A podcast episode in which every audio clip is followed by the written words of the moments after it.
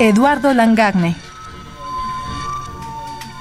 traductor y poeta mexicano, nació en 1952.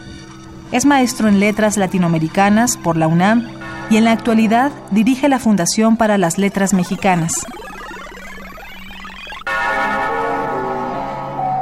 Cinco muchachas del barrio. La foto es colorida.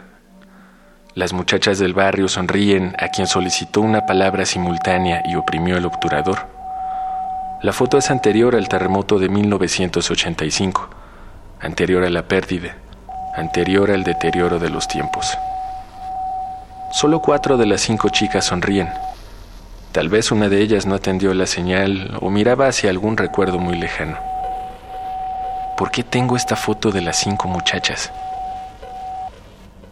Al imprimir el instante de la luz en el papel sensible, nadie sabe cuál de ellas morirá unas semanas más tarde en una curva traicionera, junto al muchacho que apenas aprende a dirigir y sustrae el automóvil del padre adormilado.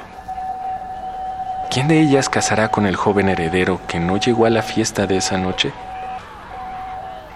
¿Cuál de ellas vivirá en el extranjero con un hombre que la golpea y le enseña a inhalar un polvo de entusiasmo fugaz?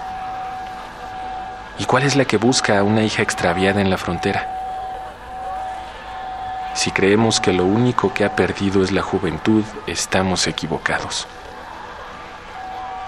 La muchacha que en la foto no sonreía es la única que está sonriendo ahora.